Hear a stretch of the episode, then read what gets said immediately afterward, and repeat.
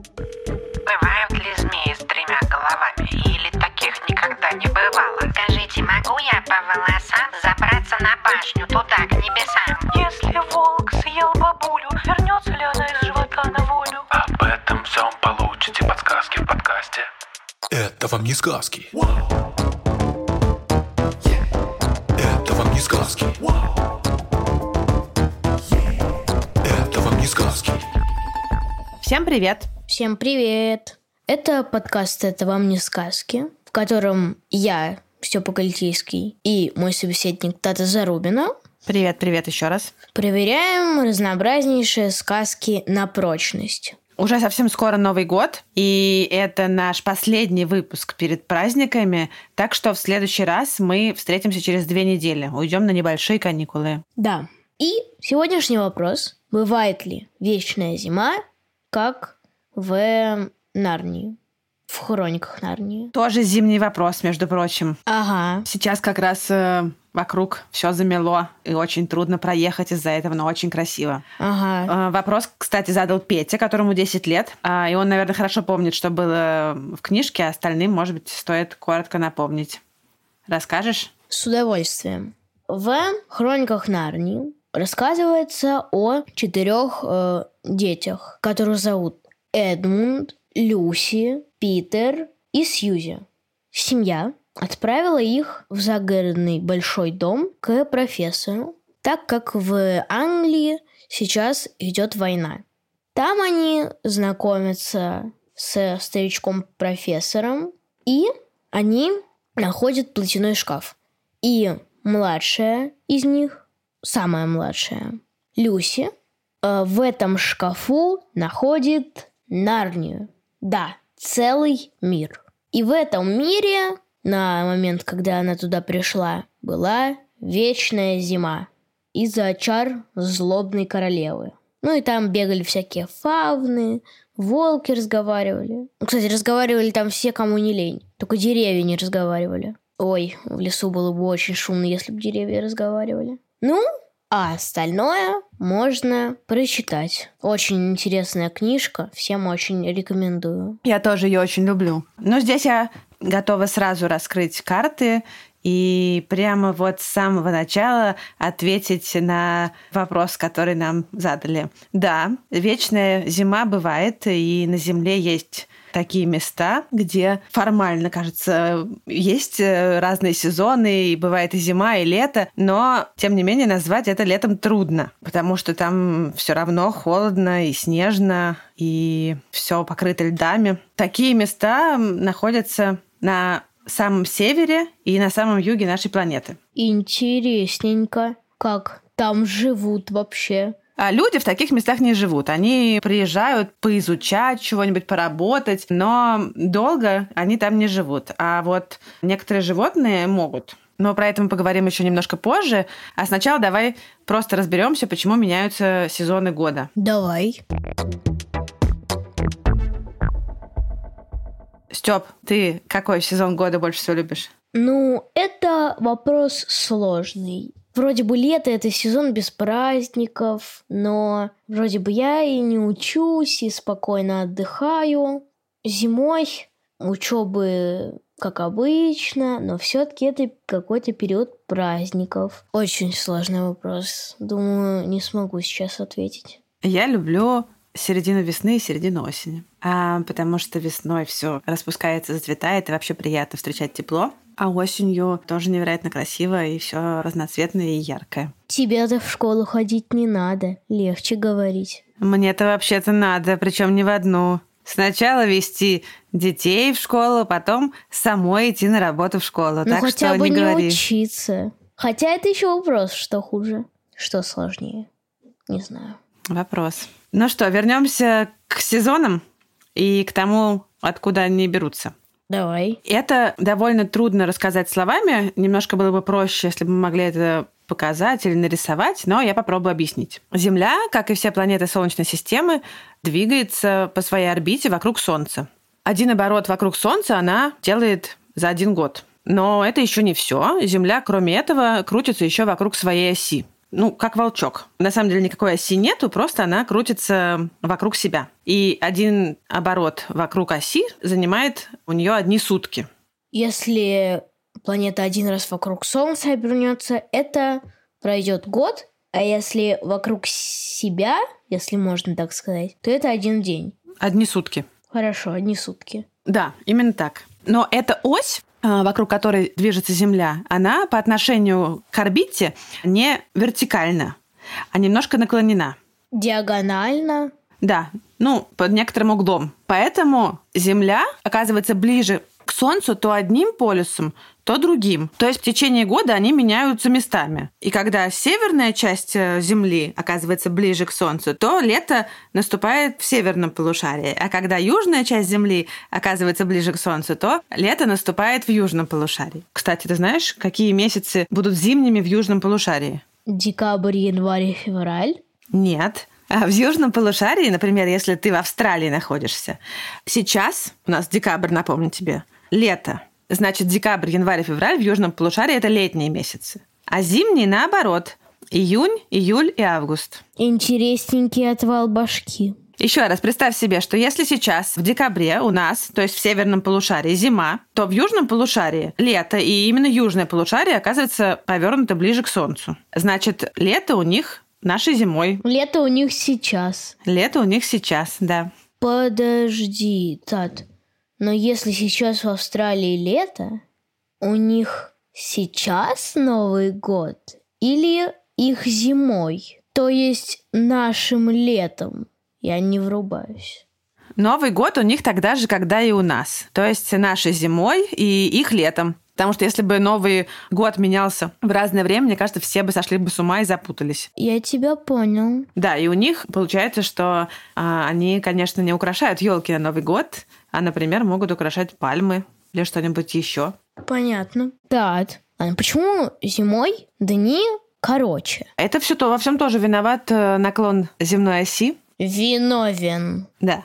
Если бы этого наклона не было, длина дня и ночи в любом месте Земли была бы одинакова. Но мы точно знаем, что это не так, потому что световой день у нас сейчас длится 7 часов, а летом он будет длиться гораздо больше, около 17 часов. Поэтому действительно длина дня меняется.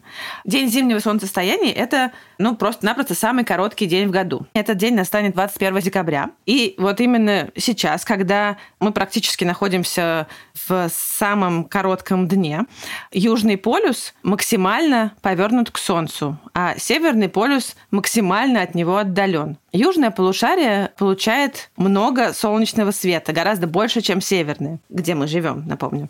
В наших краях солнце в этот день всходит на юго-востоке, очень быстро проходит свой короткий путь по небу и быстро-быстро заходит на юго-западе, чтобы большую часть своего пути освещать э, южную часть Земли. Но это еще нам повезло, что нам все-таки достается немножечко солнышко, хоть действительно всего ничего. Если бы мы жили немного севернее с тобой, то солнце бы нам доставалось еще меньше, а если бы мы жили за полярным кругом, то в эти дни мы бы с тобой солнце не видели бы совсем. О, повезло, повезло. Ну вот, например, в Мурманске сейчас полярная ночь. Солнце вообще не поднимается над горизонтом. И длится она в Мурманске примерно 40 дней. В это время там всегда темно. При этом в противоположном конце Земли, если так можно сказать, в районе Южного полюса, в Антарктиде, в это время, наоборот, все время день. Или полярный день, да, называется тоже. Ночь там не наступает. Но через полгода все будет наоборот. Южное и северное полушарие поменяются местами по отношению к Солнцу. И лето придет в наши края. У нас будут длинные дни, а наоборот в южном будет зима и длинные ночи. Неплохо. продолжительность холодов в какой-то определенной местности зависит не только от э, положения Земли по отношению к Солнцу, но и от других вещей. Например, от э, удаленности от экватора. То есть, чем дальше мы от экватора и чем ближе к полюсам, тем обычно климат холоднее, зима длиннее. Климат холоднее, зима длиннее. Это какие-то стихи. Вот, например, в тропиках, которые сильно ближе к экватору, чем мы, зимы, как мы ее себе представляем, вообще не бывает. Там холодное время года – это сезон дождей. А тропики где это поточнее? Ну, например, Индия. То есть там вообще никогда не выпадает снег. В Индии есть высокие горы, на которых снег э, может быть. Ну, хоть что-то. Но да, большинство жителей Индии снег не видят в своей обычной жизни. А в полярных широтах это сильно севернее, чем мы, или наоборот, уже у самого южного полюса. Зима длится по полгода, и, в общем, главное ее отличие от лета – это освещенность это то, что полярная ночь сменяется полярным днем. При этом температуры могут оставаться отрицательными в течение всего года. Да, ну, в общем, вот эти вот полярные области, давай еще раз скажем, что это, это либо крайний север, то есть рядом с Северным полюсом, либо крайний юг, рядом с Южным полюсом. Что такое вообще полюса? Степ, у тебя есть представление о том, что такое полюс? Мы говорим полюс, полюс. Что это такое? Полюс — это часть Земли, которая находится в таком месте, позиция которого никогда не меняется. Можно взять шар и начать его крутить. Пальцами так взять шар? И начать его крутить. Точки, на, ну, там, где ты касаешься пальцев, там, конечно, все двигается, но, но не настолько двигается. Да, ты очень все хорошо объяснила. Северный и Южный полюс – это те точки, через которые проходит земная ось. Важно представлять себе, что Южный полюс находится на материке, да, на суше, а Северный полюс находится в океане, в Северном Ледовитом океане. Никакой суши там поблизости нету, а есть только льды. Ясно. А на Северном полюсе вообще немного теплее, чем на Южном, потому что он в океане. И вода не может охлаждаться очень сильно. И поэтому она делает климат вокруг себя более мягким. На Северном полюсе средняя температура зимой э, примерно минус 40, а летом где-то около нуля. Понято, принято. Да. То, что вот эта территория вокруг Северного полюса называется Арктика. Южный же полюс находится на материке, который называется Антарктидой. И Антарктида вся целиком покрыта льдами. Толщина этих льдов э, совершенно огромная. В некоторых местах она может быть почти 3 километра. И температуры там уже гораздо серьезнее. Как это неудивительно, что полюс вроде как южный, а гораздо холоднее, чем северный. А насколько там холодно? Среднегодовая температура там минус 50 градусов. Прохладно. Сам Северный полюс окружен льдами, а ближайшая к э, Северному полюсу суша это острова и побережье как раз Ледовитого океана в Евразии, в Северной Америке и в Гренландии. В этих местах э, лежат арктические пустыни. Земля там покрыта снегом, льдами и иногда голыми скалами.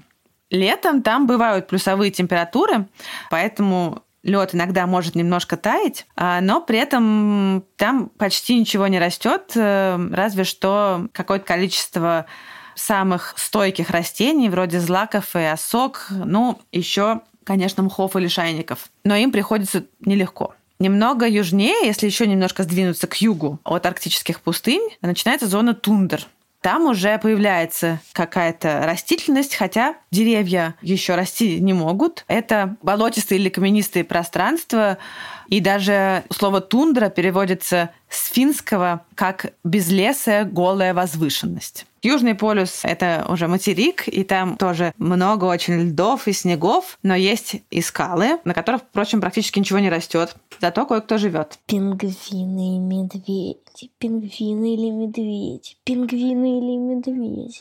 Так, а вот все-таки кто на своей шкуре испытывает гнев вечной зимы. Вот в Нарнии в вечной зиме жили бобры, волки, белочки. И вот я помню, что медведи и пингвины не живут на одном полюсе. И я вот пытаюсь вспомнить, кто на каком живет. Мне кажется, что пингвины живут на северном полюсе, а медведи на южном. Нет, ты перепутал. Белые медведи наши соседи живут, они не так уж далеко от нас, в Арктике.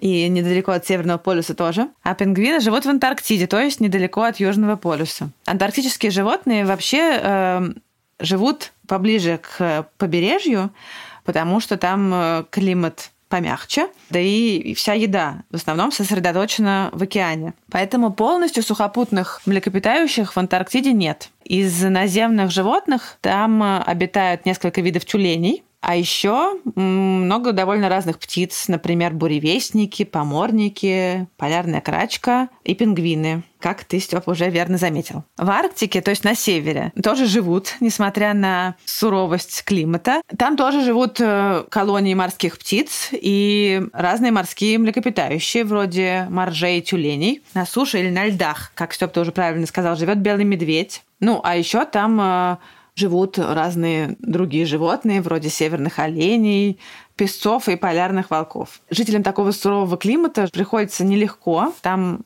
холодно и не так уж много что есть. Например, северные олени, у них очень мощные широкие копыта, и они ими раскапывают э, из-под толстого слоя снега, раскапывают лишайники, которыми они питаются.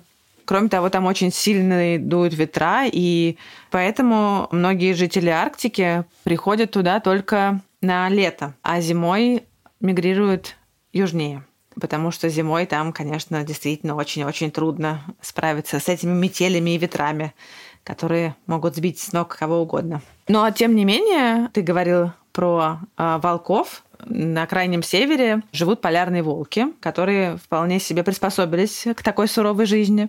Они охотятся на леммингов. Это такие... Это такие грызуны. Да, это такие грызуны, которые тоже в больших количествах живут на севере. Мы их в школе просто недавно проходили. Да, они похожи на мышек. Только потолще, мне кажется. Только потолще. Кроме леммингов, они еще едят э, зайцев э, и копытных, которые там тоже живут. Летом они могут есть и всякую другую пищу, могут ловить э, лягушек, жуков и даже растительные корма вполне себе поедают, те же лишайники. А вот э, бобры там не живут. И в вечной зиме они бы жить не смогли, я думаю. Потому что бобрам ну, нужно много деревьев. Это самая основная их пища. В обычной жизни и в обычную зиму они делают запасы своего древесного корма на зиму. А в тундре, и тем более в арктических пустынях, э, деревья не растут, и бобрам там делать совершенно нечего. Ясно. Ну, в принципе, думаю, многие предполагали также, что на полюсах нет бобров. Ну, так, есть еще один очень интересный вопрос как вообще защищаться от этого лютого холода? Вот, допустим, в хрониках Нарнии э, дети в шубах ходили. Ну да, если ты отправляешься на север э, или наоборот в Антарктиду, тем более в Антарктиду, главное это одеться потеплее и оставить как можно меньше голых участков тела закутаться и надеть много слоев одежды и очень теплый. Ну и, конечно, еще двигаться нужно много. Животные, которые живут в таких холодных условиях, тоже имеют свои способы согреться, как ты понимаешь. И ты, наверное, помнишь, что у них у всех есть очень теплая шерсть, которую они еще обычно к зиме меняют на более теплую. У многих из них есть очень толстый слой жира, который еще добавляет им э, теплоизоляционного слоя. Одобряю. Вот, но а дальше уже у многих есть какие-то собственные изобретения. Белый медведь, например, у него, во-первых, ты помнишь же, какого цвета у него кожа? У белого медведя. Да. Мое предположение белое. А нет, нет, нет, нет, нет, нет. У него кожа черная. У него черная кожа. И помнишь ли ты, зачем ему нужна черная кожа?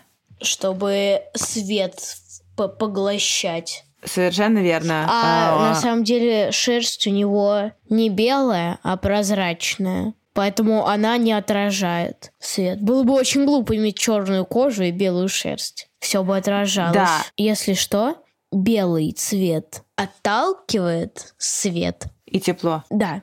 А черный и то, и то, и свет, и тепло поглощает. Все так, и белый медведь очень умело этим пользуется. А еще у него шерсть пропитана специальной сальной смазкой, которая не дает ему промокать. А медведь, белый медведь, как мы знаем, много времени проводит в воде. А, но как только он вылезает, ему достаточно отряхнуться, чтобы снова стать сухим.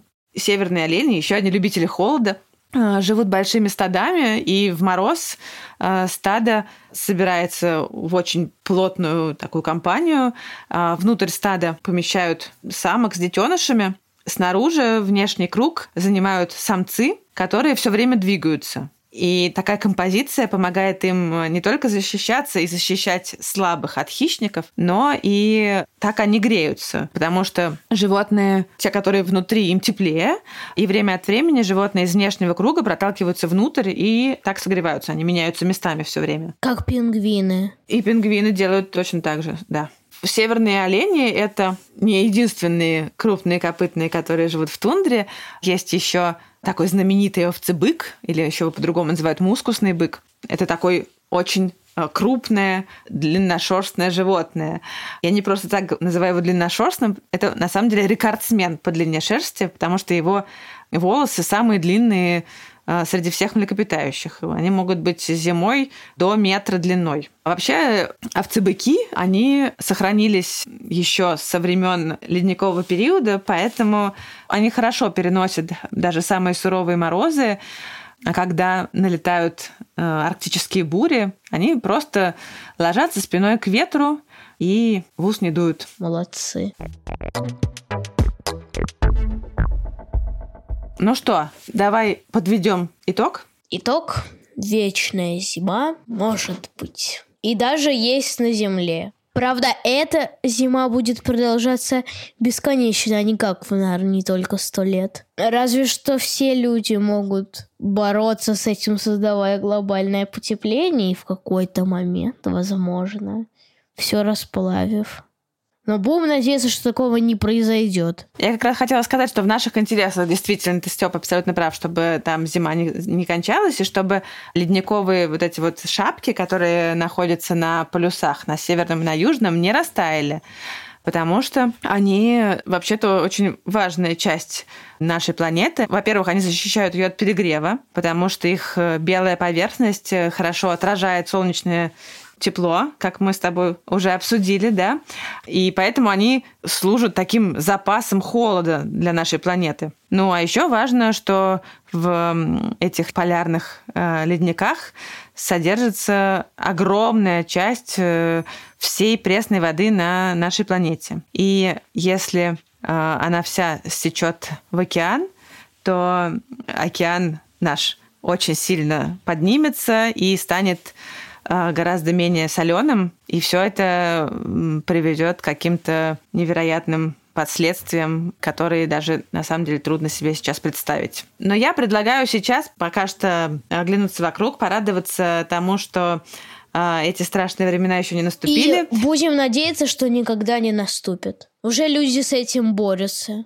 Будем надеяться, что они не наступят. Вокруг нас сейчас прекрасная белая зима, и отдельно приятно, что она не вечная. О, да, это прям хорошо. А, так что мы со Степой желаем вам наслаждаться ею и на каникулах побольше гулять. От души, от всей души. И кататься на санках, играть в снежки и вообще получать удовольствие от зимы.